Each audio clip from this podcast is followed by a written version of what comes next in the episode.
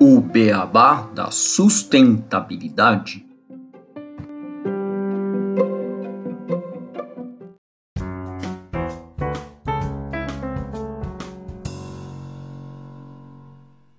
Bem-vindos ao podcast O Beabá da Sustentabilidade. Este é o episódio 101, os riscos dos alimentos embutidos e o sofrimento animal. Para falarmos sobre esse tema hoje aqui no podcast, nós temos a honra de receber para serem entrevistadas a Patrícia Sato, que é presidente e diretora técnica da Lia Lima, e a Letícia Lima, que é coordenadora de relações corporativas da Alienima. Patrícia, Letícia, Renato, tudo bem com vocês? Olá. Tudo, tudo bem, bom? Gustavo? É um prazer. É, muito obrigada pelo convite. Olá, Letícia. Olá, Patrícia. Olá, Gustavo. Bom receber vocês da Alianima aqui para a gente conversar um pouquinho sobre esse tema. Tenho certeza que vai ser muito produtivo, os ouvintes vão gostar bastante.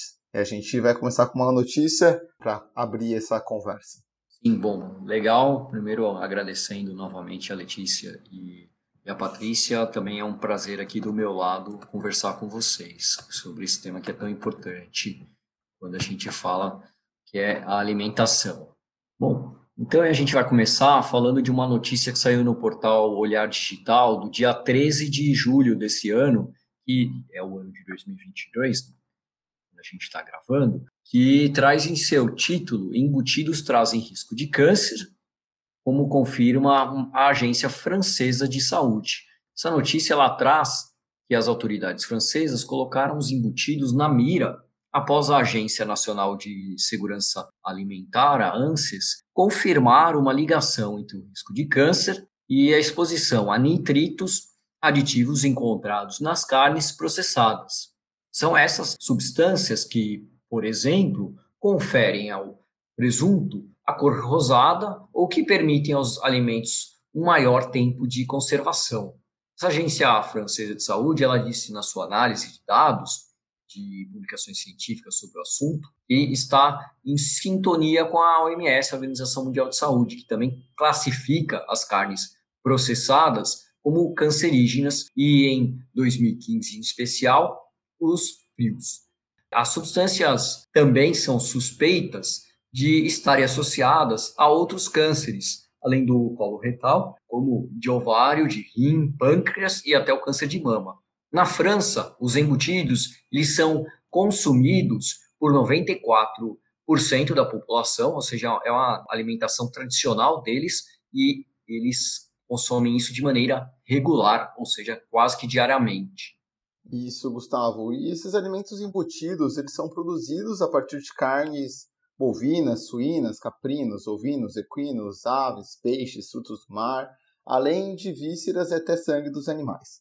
Esses elementos são triturados, homogeneizados e embutidos sob pressão ou acondicionados em tripas naturais ou artificiais utilizadas para protegê-los das influências externas ao mesmo tempo que lhes dá forma e estabilidade. Esse tipo de alimento surgiu em um período em que havia necessidade de conservação de carnes, porém não existia refrigeração, sendo conservados com adição de sal. Hoje, os embutidos recebem adição de corantes, aditivos químicos como nitratos, nitritos, para manter a sua cor vibrante, o sal, açúcar e temperos artificiais, além de muitas vezes serem compostos por partes do animal pouco nutritivas e que seriam descartadas. Esses embutidos eles têm uma química completamente desconhecida para o nosso organismo, por isso é considerado prejudicial à saúde. Por exemplo, o conservador nitrito de sódio é uma substância perigosa que no estômago se transforma em nitrosamina, uma composição comprovada cientificamente de ser cancerígena se consumida de forma contínua. Sem esquecer também das gorduras saturadas, do sódio em excesso, que podem levar ao aumento das taxas de colesterol, retenção de líquidos e os riscos de doenças cardiovasculares como a hipertensão. O desenvolvimento sustentável possui seus três pilares, sendo meio ambiente, sociedade e economia. Nós aqui no podcast não podemos falar apenas de meio ambiente, temos que trazer também iniciativas e temas que tragam todos os pilares. E aqui vamos falar de saúde, que é de suma importância e está ligado à sociedade, né, ao tema social. Esse tema ele se liga ao ODS 3, Saúde e Bem-Estar, e só a meta 9, de até 2030 reduzir substancialmente o número de mortes e doenças por produtos químicos perigosos, contaminação e poluição do ar, água e do solo. E também está ligado ao ODS 2, Fome Zero e Agricultura Sustentável, sua meta 1 de até 2030 acabar com a fome e garantir o acesso de todas as pessoas, em particular os pobres e pessoas em situações de vulnerabilidade, incluindo crianças, alimentos seguros, nutritivos e suficientes durante todo o ano. Bom, esse é o foco da nossa conversa hoje com a Patrícia e com a Letícia. Já vou chamá-las aqui para a gente poder ouvir um pouco mais sobre tudo que elas têm para apresentar para a gente trabalhando na Alianima e com toda a sua bagagem aí, experiência é, de formação e durante anos trabalhando no tema. E para a gente iniciar aqui, Patrícia e Letícia, acho que seria legal vocês nos contarem um pouco mais sobre a Alianima e o trabalho de vocês para que a gente possa conhecer um pouco mais, nossos ouvintes possam conhecer um pouco mais. Bom, gente, a Alianima é uma organização de proteção animal e ambiental, sem fins lucrativos, e o nosso principal foco é lidar com, com a proteção dos animais de produção, ou seja, aqueles que são criados para alimentação humana. Então, bovinos, os suínos, as aves, peixes. Então, o nosso foco é tentar ajudar a indústria, os produtores a implementar melhorias nos sistemas de produção para banir práticas desnecessariamente cruéis ou, enfim, melhorar as condições de vida e até de abate desses animais. Então, acho que uma das características importantes da Lianima é que a gente conta com um corpo técnico. Então, eu sou médica veterinária, a gente tem uma outra veterinária também. A Letícia é bióloga, está se formando em nutrição também. Também temos o zootecnista, então a gente sempre preza por embasar todas as nossas ações, todo o nosso trabalho em ciência, né, em pesquisa, em fatos, e não em sensacionalismo ou, ou, algo que ficou estigmatizado de ONG de proteção animal fazer, né? Não, não são todas que fazem, obviamente, mas fica um pouco esse estigma, né? E a gente tenta desmistificar um pouco essa ideia, que a gente, na verdade, quer colaborar para que a indústria trate melhor os animais e as pessoas reflitam sobre o consumo de alimentos e de forma geral.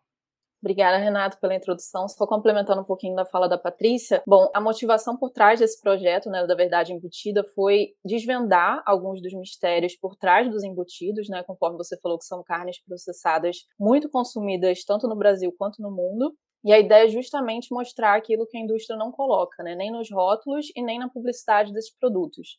Então, no nosso e-book, a gente traz de forma leve um pouco sobre a origem dos embutidos, da sua composição, dos riscos que o seu consumo pode trazer para a saúde, e a gente foca principalmente nos animais, de que são feitos esses produtos, e o contraste do seu comportamento na natureza e as condições que esses animais são submetidos na indústria onde eles passam a maior parte do tempo confinados, incapazes de exercer os seus comportamentos naturais, eles acabam sendo abatidos também de forma bastante precoce. Então, como a Patrícia falou, a gente espera que esse material ele provoque uma reflexão no leitor, que também é consumidor, a fazer escolhas mais conscientes, considerando o impacto do seu consumo para a sua saúde, para os animais e também para o meio ambiente. E a gente já falou um pouco na introdução, né, quando a gente falou da notícia da França, né, da associação dos alimentos embutidos ao câncer. E vocês lançaram recentemente essa publicação A Verdade Embutida, que fala sobre os perigos dos embutidos mais consumidos no nosso país. É, quais são esses embutidos, quais são os riscos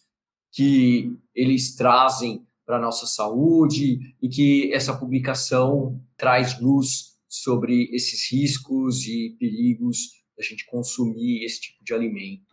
Bom, então, segundo a Agência Internacional de Pesquisa em Câncer, né, que é a agência especializada em câncer da Organização Mundial da Saúde, existem fortes evidências, como vocês mencionaram, de que o consumo de carnes processadas, em que estão incluídos embutidos, é um forte fator de risco para o desenvolvimento de câncer coloretal. E eles estão na mesma classificação do cigarro. Então, assim como há evidências de que a exposição à fumaça do cigarro aumenta o risco para o desenvolvimento de câncer, também existem evidências suficientes de que a relação do consumo de carne processada pode levar ao desenvolvimento de câncer coloretal. E a estimativa é que o consumo pequeno, né, de cerca de 50 gramas de carne processada por dia, aumente em cerca de 18% o desenvolvimento de câncer coloretal. E 50% seria equivalente aí a uma unidade de salsicha de cachorro-quente, a 10 fatias de salaminho, duas fatias grossas de mortadela. Então, não existe um nível de ingestão seguro para carnes processadas quando a gente se refere ao desenvolvimento de câncer coloretal.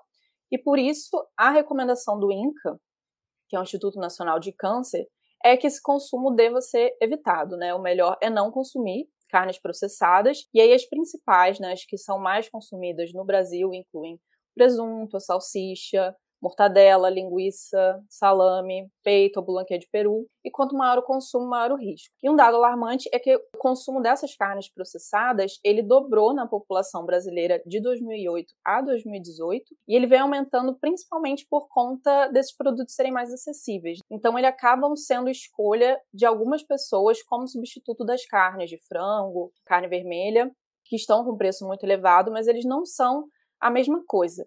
E aí, falando sobre o consumo de alimentos de origem animal de forma geral, por conta da aglomeração desses animais nos sistemas intensivos de produção, a gente tem também um outro problema que é o uso intensivo de antibióticos, né, que muitas vezes é usado de forma preventiva e não terapêutica, que acaba sendo um problema de saúde única para nós humanos também, por gerar superbactérias que são resistentes a esses medicamentos, que acaba comprometendo o nosso tratamento também em humanos. É só um, um, paralelo que eu queria acrescentar, quando a Letícia até fez uma comparação com o cigarro, né, na questão do potencial carcinogênico, mas uma diferença muito importante é que houve uma, uma iniciativa bem pesada em, por entidades de saúde, seja para taxar o cigarro ou para que a embalagem do cigarro seja muito claro nos riscos que o seu consumo né, pode trazer, enquanto que das carnes embutidas não tem essa informação no rótulo e é um dos alimentos, como a Letícia mencionou, que viraram mais acessíveis financeiramente para uma população. Então, isso corrobora para aquele conceito de nutricídio, né, em que pessoas de classes mais desfavorecidas acabam consumindo mais esse tipo de alimento e que a indústria, na verdade, não discordando dessa necessidade de aproveitar tudo, já que o animal está sendo abatido, de não haver desperdício, mas que gerar produtos processados ultraprocessados que são nocivos à saúde e facilitar o consumo por pessoas mais favorecidas, isso favorece muito um, um problema é, social. Só um comentário, a gente falou né, muito das aves e animais em relação aos antibióticos, né? Eu, por exemplo, em casa consumo só os que têm selo, que não tem uso de antibiótico e tal mas eles são normalmente bem mais caros né, no supermercado do que os demais, né?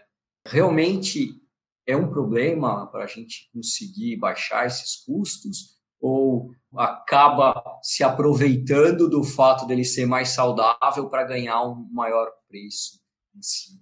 É, acho que são as duas coisas. Retirar o uso de antibióticos para uma indústria, uma cultura dos produtores que já faz isso há décadas, nunca é um movimento fácil, simples, porque requer ajustes, né? Então, se eu vou reduzir o uso de antibióticos, eu preciso melhorar o meu manejo, eu preciso ser mais rígido com questões higiênico-sanitárias.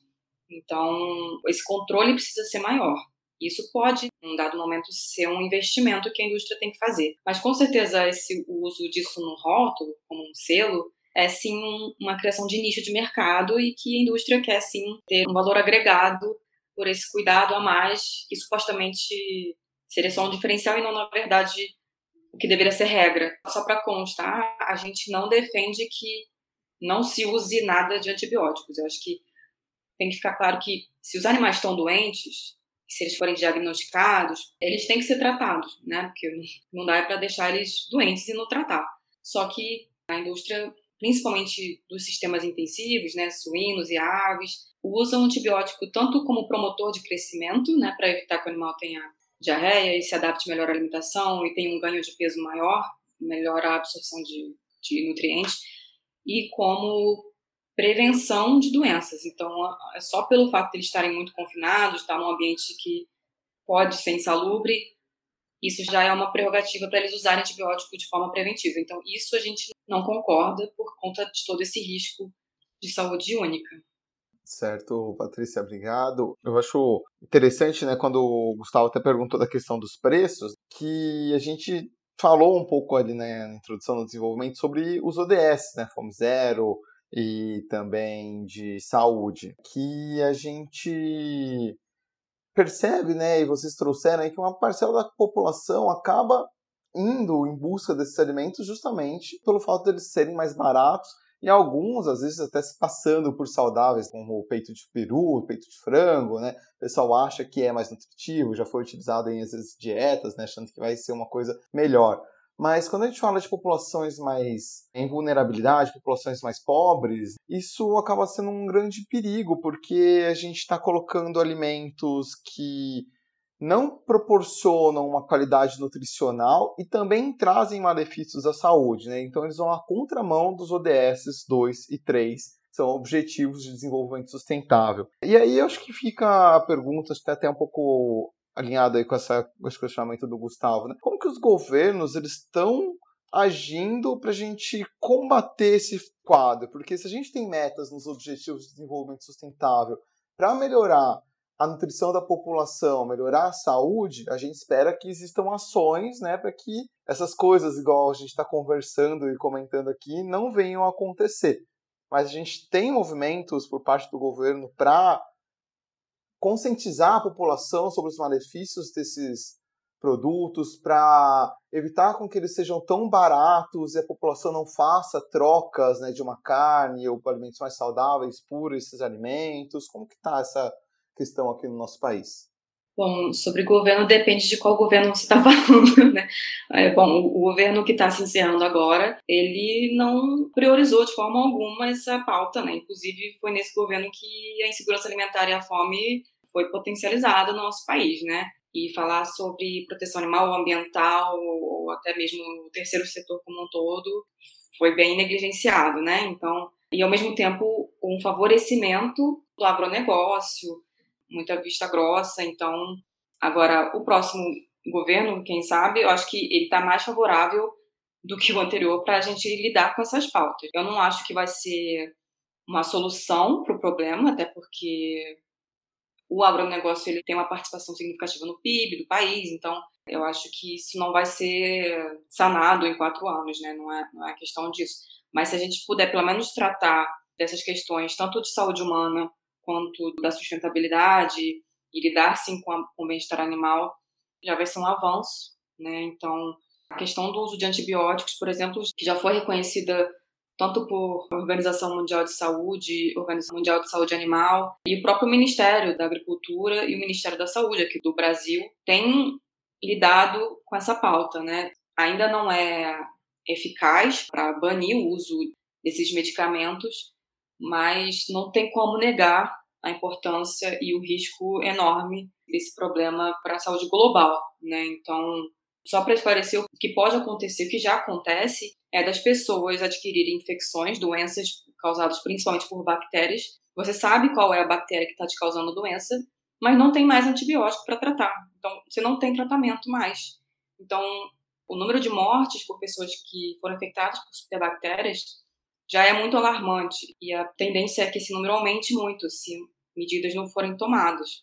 E aí, só complementando o, que a Patrícia falou, é um desafio, né, Renato? A gente sabe também que somente o acesso à informação ele não é suficiente para promover a mudança de hábitos de consumo. Por mais que a gente divulgue informações de que alimentos de origem vegetal, né, optando por esses alimentos, a gente promove um sistema alimentar socialmente mais justo e menos estressante, tanto para a nossa saúde quanto o ambiente físico, para os animais, para a biodiversidade em geral, ainda tem um entrave muito grande com relação a esse assunto no nosso sistema alimentar vigente. Então, existem vários obstáculos para isso e algumas possíveis soluções, como a Patrícia falou da questão, falando só no caso dos embutidos com relação à advertência nos rótulos das carnes processadas, assim como existe essa advertência no rótulo do cigarro, essa seria uma opção. A gente tem aí a nova rotulagem que está entrando em vigência, que já vai também trazer um alerta com relação à alta de alguns nutrientes importantes para a saúde, como sódio, açúcar e gorduras, né, que possivelmente vão estar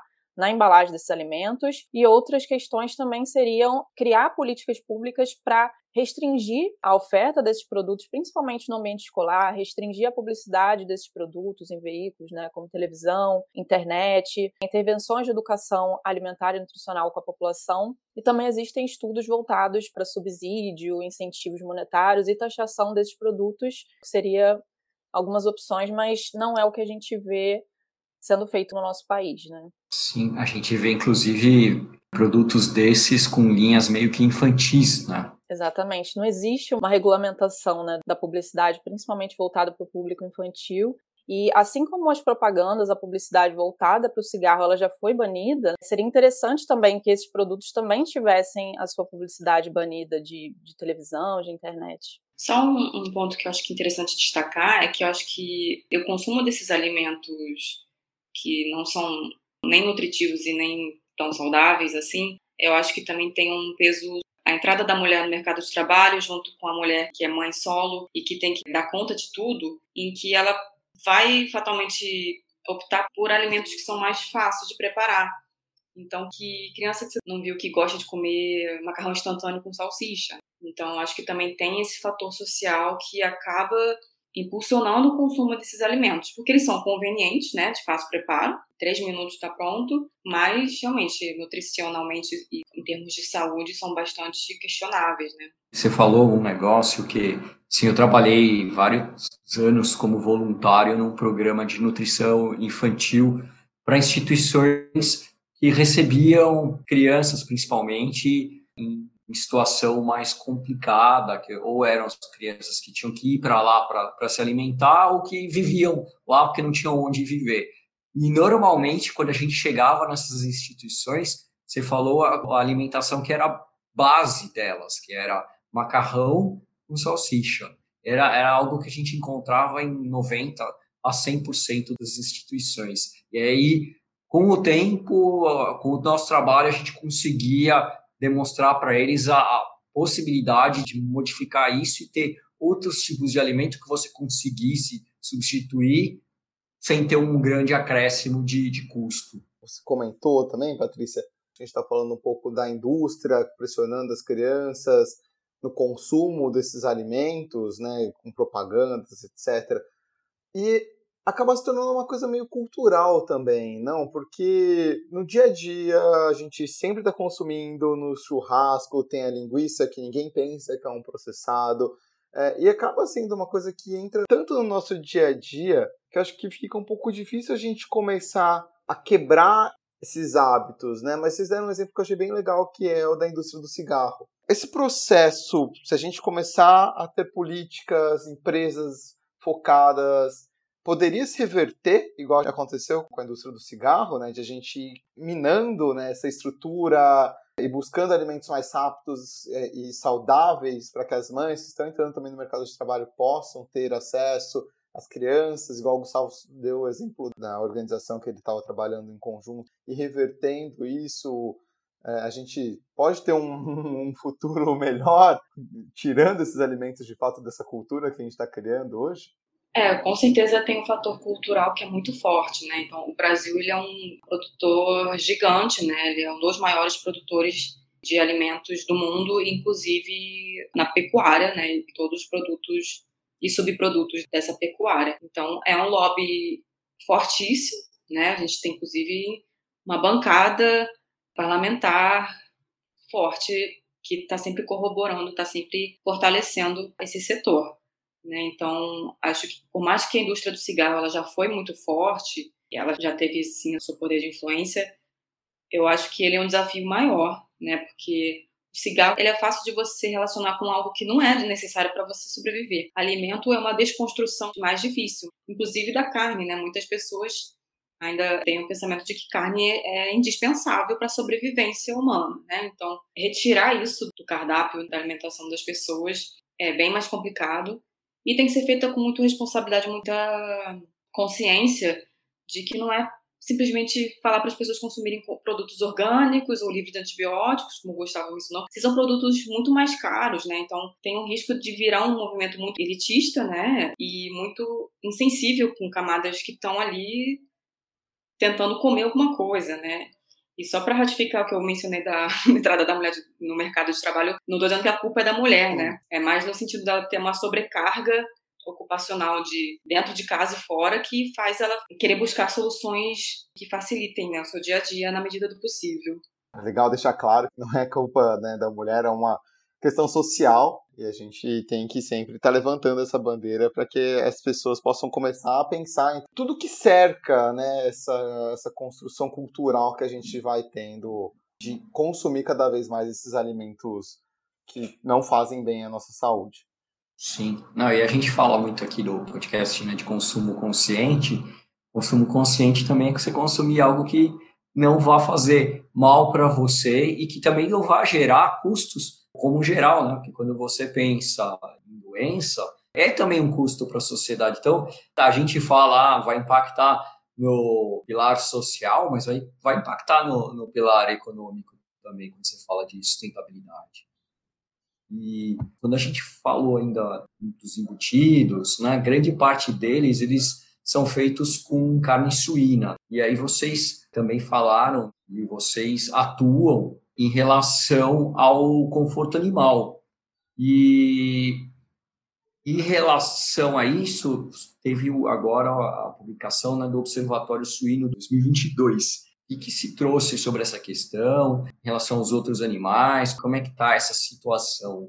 Bom, esse relatório anual que a gente faz, né, esse levantamento com as empresas que a gente faz sobre a carne suína, é basicamente entrevistar empresas do setor alimentício que já possuem algum compromisso público de implementar uma política de bem-estar para suínos. Então, o principal fator ali, a principal característica do compromisso é banir aquelas células individuais na fase de gestação, né? As porcas que são as reprodutoras, né? Que dão origem aos, aos leitões e aos porcos que vão para o abate. Por ela ter uma, uma característica genética desejável, ela vira uma matriz. Então, numa produção convencional, ela fica toda a vida produtiva dela numa cela individual, que é basicamente o tamanho dela. Ela só consegue ficar em pé, sentar e deitar. Ela não consegue nem se virar, nem virar o corpo dela. Então, é uma das características da suinocultura que a gente considera, né, a gente, eu digo, comunidade científica, né, tem bastante pesquisa do quanto que isso impacta na saúde e no bem-estar desses animais, que são um dos pontos mais críticos na suinocultura. Ao longo dos anos, a gente começou a interrogar sobre outras questões, né, sobre o manejo dos leitões, né, que se faz castração sem anestesia dos machos, corte de orelha, corte de cauda, desgaste do dente, então todos esses manejos que são procedimentos dolorosos, que são feitos sem nenhum controle da dor, né, além do uso do, dos antibióticos, como a gente mencionou antes. Então, é, a gente trabalha, e outras organizações também trabalham para que essas empresas publiquem esse compromisso e a Lianima tem feito o acompanhamento desse compromisso para ver o grau de implementação dele, né? Porque não adianta a gente chegar na véspera e perguntar se já está implementado. Então, e a gente tenta nesse nesse acompanhamento ajudar a sanar alguma dificuldade, entender melhor o cenário e na hora que a gente divulga esse relatório, acho que a gente alimenta a discussão e, e até possivelmente intervenção de Ministério da Agricultura, de consumidor, de outros stakeholders, né, para que faça acontecer, né? Então, a gente tem, que entrou em vigor no ano passado, uma instrução normativa pelo Ministério da Agricultura que fala especificamente de bem-estar de suínos. Então, a gente considera que foi um progresso, sim, por mais que eles tenham as suas limitações, né?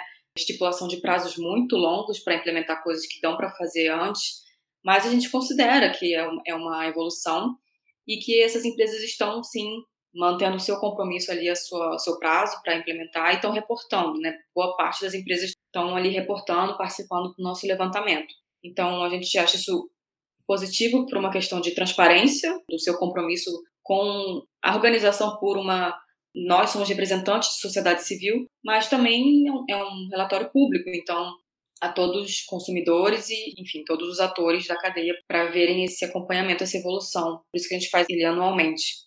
E em relação aos outros, assim, a gente está falando bastante dos suínos, né? E vocês levantaram uma causa que realmente comove bastante, que é triste, né? A gente ver os suínos, os porcos, né?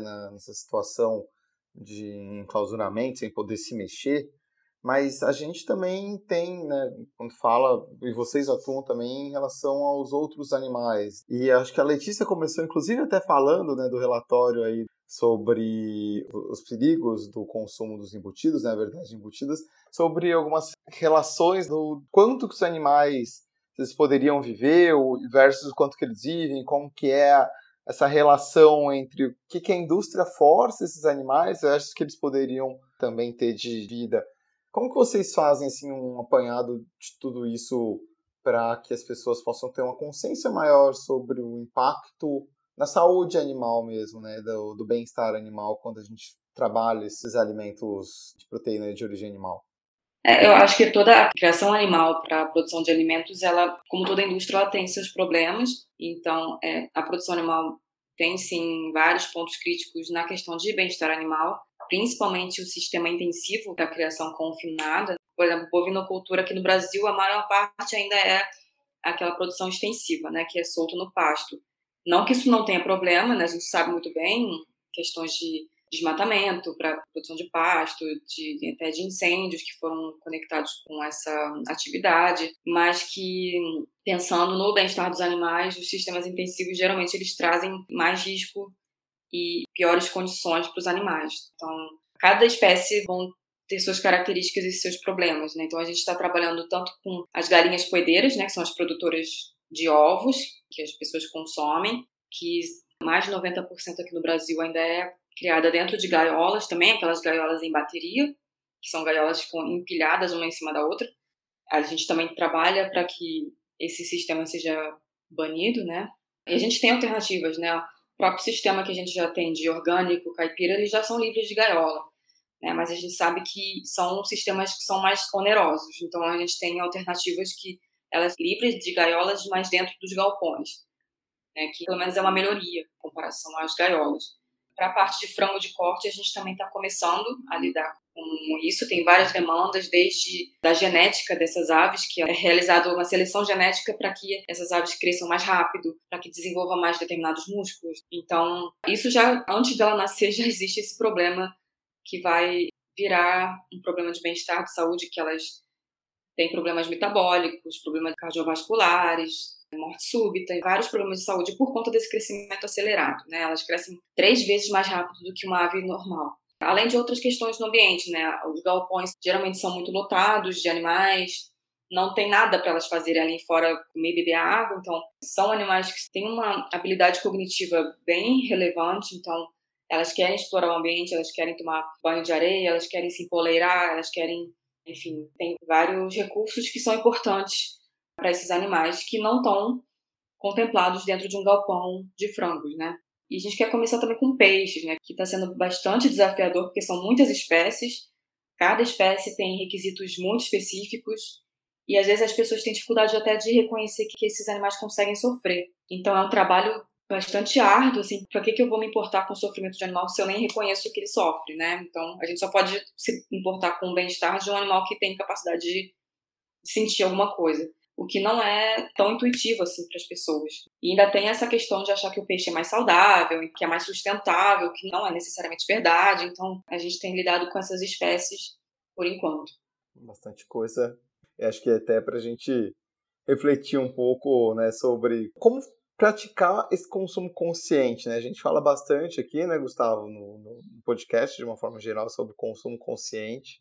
A gente geralmente acaba se referindo mais a um consumo consciente pensando em certificações, para olhar para as empresas que estão produzindo de forma correta, né, um pouco às vezes em reduzir o consumo, mas para alimentos às vezes é um pouco difícil, principalmente proteínas, porque por ser uma coisa animal, vocês comentaram que é difícil a gente colocar que todo mundo pare de comer a proteína, né? Existem várias questões que às vezes entram até culturais, nutricionais, enfim, então não, não podemos levantar a bandeira, todo mundo para de comer carne animal, mas pensar pelo menos o que está acontecendo com esses animais, como que é produzido, de onde que vem essa origem e, e realmente refletir, né? O que eu estou fazendo, de onde que está vindo, como que foi feito, o que, que aconteceu com esse animal. Isso tudo traz aí uma questão bem relevante, uma mensagem que acho que os nossos ouvintes podem começar a cada vez mais se conscientizar, visando melhorar tanto os aspectos nutricionais, quanto também uma questão ambiental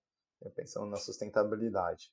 A gente já fez um episódio que a gente conversou com o pessoal do Pasto ao Prato, né? mas aí era o maior foco era em relação, primeiro que era a carne bovina e, e ao fato de você estar tá usando pasto de desmatamento, ter um, um, manejo mais sustentável nesse sentido. Então, acho que, que aqui a gente fecha bem essa questão, trazendo o âmbito mais amplo da situação animal. É só um comentário. Acho que o consumidor, se ele soubesse o poder que ele tem sobre a indústria, a gente ia ter tudo que a gente gostaria, porque a indústria fica completamente à mercê dessa demanda. Né? Então, era mais a questão do consumidor se articular e fazer uso de rede social ou de ir no mercado, nas gôndolas, fazer algumas exigências, perguntar sobre determinadas práticas, exigir a rastreabilidade dos produtos, né? Então tem ali umas alternativas que você usa até um QR Code ali que você vê de onde vem a carne, se vem de área desmatada, da identificação do animal, né? Então isso é factível e tem que ser cada vez mais uma exigência até para essa questão da transparência da indústria com o consumidor sobre os seus produtos. Então eu acho que reforçar essa ideia do consumidor também exigir, até porque ele também todos somos responsáveis, né? Então, comer é um ato político. O que você come, o que você consome, você financia. Existe uma carga de responsabilidade para todo mundo. E ter essa consciência de que você tem direito a ter esse tipo de informação, desde a área usada, de como os animais são tratados, como que são abatidos, como são transportados, se vem de agricultura familiar, se vem, se vem de outros países, eu acho que isso o consumidor ele pode e deve exigir como fonte de informação. Só levantando um ponto, né, porque a gente está gravando durante a Copa do Mundo, você falou que comer é um ato político e a gente teve um burburinho em relação a alguns jogadores da seleção brasileira lá que comeram a carne com ouro tal, então mostra, né? Demonstrou lá que, poxa, a gente está num país que tem 30 milhões de pessoas passando fome e a gente tem que buscar né, esse tipo de alimentação e, ao mesmo tempo, pensar mesmo no, no todo o entorno que a gente está vivendo. E provavelmente eles, quando foram lá e publicaram isso, acabaram não pensando no entorno e como está a situação do país como um todo. Acho interessante a gente destacar, né? A gente usa muito a proteína como sinônimo de carne, né? Quando na verdade os alimentos de origem animal e vegetal, eles contêm todas as proteínas, né? Todos os aminoácidos essenciais para a nossa saúde, para a nossa nutrição mas eles não são sinônimo, né? Os alimentos são mais do que somente um dos nutrientes. Eles também contêm gordura, carboidratos, fibras, enfim, outros nutrientes. Então é importante a gente fazer essa desvinculação até para tirar um pouco dessa questão do protagonismo dos alimentos de origem animal como fontes primordiais de proteína, porque a gente consegue muito bem viver sem eles. Então, a gente consegue obter todos os nutrientes que a gente precisa do reino vegetal, com exceção de uma determinada vitamina, que é a vitamina B12, que ela é de origem bacteriana. E acho que vem muito do lobby da indústria de alimentos, né? Então, se você fala em proteína, você pensa logo na carne. Se você fala em cálcio, você associa com leite. Isso não é necessariamente verdade, né? Isso foi uma sacada muito esperta da indústria de correlacionar nutrientes com os seus produtos, né? E elas não são as únicas fontes, né? Então, eu acho que desmistificar isso também é importante. É legal a gente discutir um pouco né, sobre a questão das proteínas poderem ser encontradas em outros alimentos, não apenas na, na origem animal, né? E a Patrícia falou dessa desmistificação.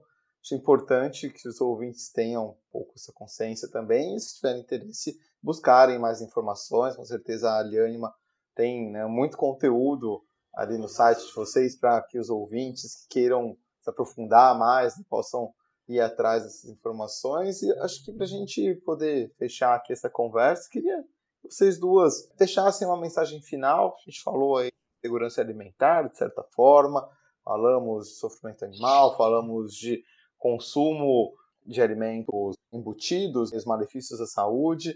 Então teve bastante coisa que a gente foi comentando um pouquinho. Se cada um puder deixar aí um, uma palavrinha só para encerrar seria super bacana. Bom, primeiramente só queria agradecer pelo convite, eu acho que foi um papo super bacana e legal ter essa oportunidade para estar aqui no podcast. É muito, muito, muito legal a iniciativa de vocês. Só para então fazer um desfecho, eu acho que pensando em todos esses esses pilares, né, de saúde humana, saúde dos animais, sustentabilidade na questão ambiental e para uma população global que ainda está crescendo, é importante a gente ter essa reflexão de como a gente se comporta de forma geral, mas inclusive na alimentação. A Alianima ela trabalha muito com questão querendo lidar com quem consome produtos de origem animal, porque eles fazem sim a diferença, né? Então, ter um pouco essa reflexão de que não tenho necessidade de ingerir produtos de origem animal, pelo menos não em todas as refeições, reduzir o consumo, pensar em alternativas mais locais para tanto agregar o agricultor local, a questão do impacto ambiental do transporte dos alimentos, é muito sistêmica, né? Então, se você pensar de forma holística, toda a pegada ambiental que o consumo de alimentos gera, acho que é infinito, né? Então, tentar sempre exercitar esse consumo mais racional, mais consciente, inclusive para a própria saúde, e se atentar, não contar que questões nocivas à saúde vão constar nos rótulos, porque infelizmente essa clareza lá não é uma realidade aqui ainda no Brasil. Então, sempre questionar o consumo.